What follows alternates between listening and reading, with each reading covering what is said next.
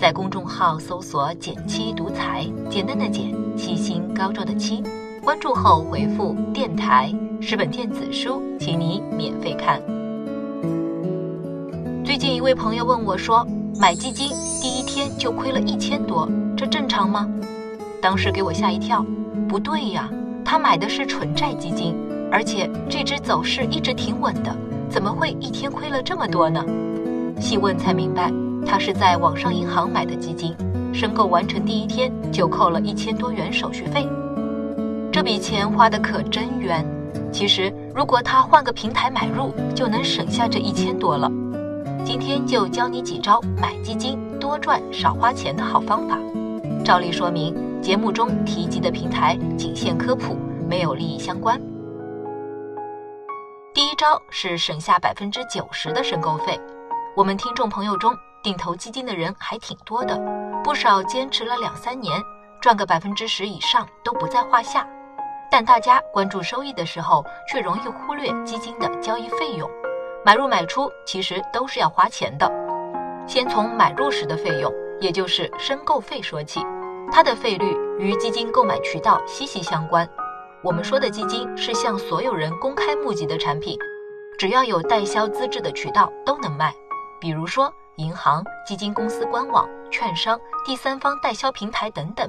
这就跟口罩这类商品一样，能在京东卖，也能在淘宝卖，但各家的标价可能略有不同。基金的申购费率也是如此。之所以会出现这种情况，是因为基金申购费最终是分给销售平台的，而各家为了能多赚一点，采取了不同的营销策略。总的说来分两种，一种是走价不走量，简单说就是干一票算一票，不考虑规模经营。这样的平台一般不会对申购费做促销打折活动，其中的典型就是银行网点或是线下网点。而我的朋友就是通过网银购买了基金，所以申购费高达百分之一点二。他投了十万元，就要交一千两百块给银行，难怪他直呼亏惨了。另一种，另一种是走量不走价，简单的说就是薄利多销。比如像天天基金、蚂蚁财富这些平台，宁可少收点钱，只要总量卖得多，还是赚的。为了带销量，这些平台通常会给申购费打折。而且普遍是一折起，这差距有多大呢？还是前面的例子，原本的申购费是百分之一点二，打完一折就成了百分之零点一二了。同样的十万元投资，换个平台，买入费就降到一百二十块，前后可不是差了一千多吗？这么看，他这钱花的是不是有点冤呢？所以买基金，我还是推荐大家避开银行、基金公司，在第三方平台买。蚂蚁财富、天天基金都可以。一来呢，申购费用低；二来产品全，是各位定投的首选。第二招呢，是省下绝大部分赎回费。与买入不同，赎回这件事儿啊，销售渠道是分不到利润的，所以每家平台对赎回费用的标准都是一样的，按合同约定的来。但要注意的是，为了鼓励长期投资，不少基金都规定，你持有的时间越长，赎回费率就越低。以新华增添纯债 A 为例，持有三十天以上，卖出只收百分之零点一的赎回费；持有两年以上就没有费用了。这里要特别注意的是，如果你持有时间很短，一般呢这个时间大概是小于六天，就会被收取百分之一点五的惩罚性赎回费，十万块里呢就要扣掉一千五百元。你短期呢很可能还没赚到这个钱呢，实在是不划算的。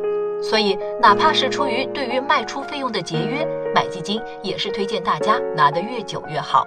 另外呢，从长期上来看，市场是上涨的，你拿得越久，赚钱的概率越大，而赎回费用也越少，这一举两得的事儿，何乐而不为呢？听到这里，你肯定想问，买卖费用从哪里能查到呢？建议大家呀，在买之前多看看基金的详情页。一般来说呢，在交易规则这一块都会给你做展示的。如果没有展示，可以咨询客服。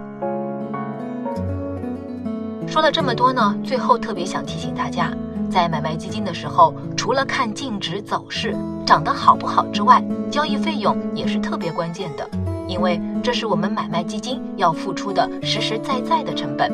选渠道、选基金只是一方面。对我们自己来说，减少交易频率，耐得住寂寞也很重要。耶鲁大学首席投资官大卫·斯文森就曾在一次演讲中提到，在长期投资中有三种工具是我们可以选择的，分别是资产配置、市场时机选择和证券选择。很多时候，我们都在追逐工具的正确选择和运用，却忽略了长期投资的大前提。因为频繁的买入卖出、更换产品，即便你做到了市场平均水平，也会在交易过程中损失大量手续费，导致你的收益逐渐落后。换句话说，你只有长期不断的超越平均水平，那频繁交易才是有效的。而这对于普通人来说太难太难了。所以，节约交易成本，长期持有基金，反倒是最简单也最适合普通人的投资方法。你觉得呢？好了，今天就到这里啦。右上角订阅电台，我知道明天还会遇见你。微信搜索并关注“减七独裁，记得回复“电台”，你真的会变有钱哦。